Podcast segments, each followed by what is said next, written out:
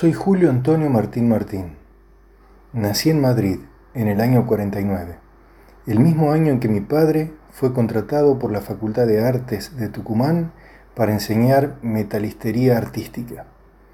Unos años después, mi madre viajó conmigo.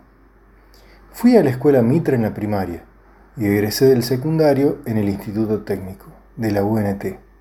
Me gustaba mucho dibujar, sobre todo autos y personas en diferentes posiciones.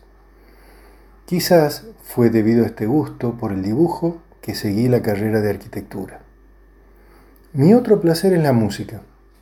Junto a tres compañeros armamos una banda de jazz. Saxo, trompeta, contrabajo y batería. El de la batería soy yo.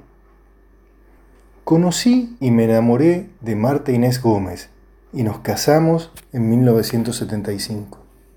Comencé a trabajar como dibujante en la maderera Lules, mientras Marta terminaba sus estudios de bioquímica. En noviembre de 1975 nació Andrés, nuestro hijo.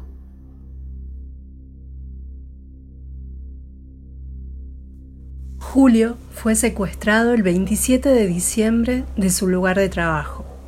Cuentan los testigos que fueron dos autos con personal policial armado a buscarlo. Lo subieron al auto y nunca más se tuvo certeza de lo que hicieron con él. La escuelita de Famayá y el arsenal Miguel de Ascuénaga son algunos de los lugares por donde posiblemente lo hayan tenido cautivo.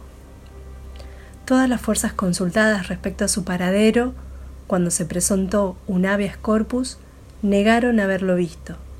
En 2017 el equipo argentino de antropología forense comunicó que algunos restos encontrados por el CAMIT en el pozo de Vargas pertenecen a Julio Antonio Martín Martín.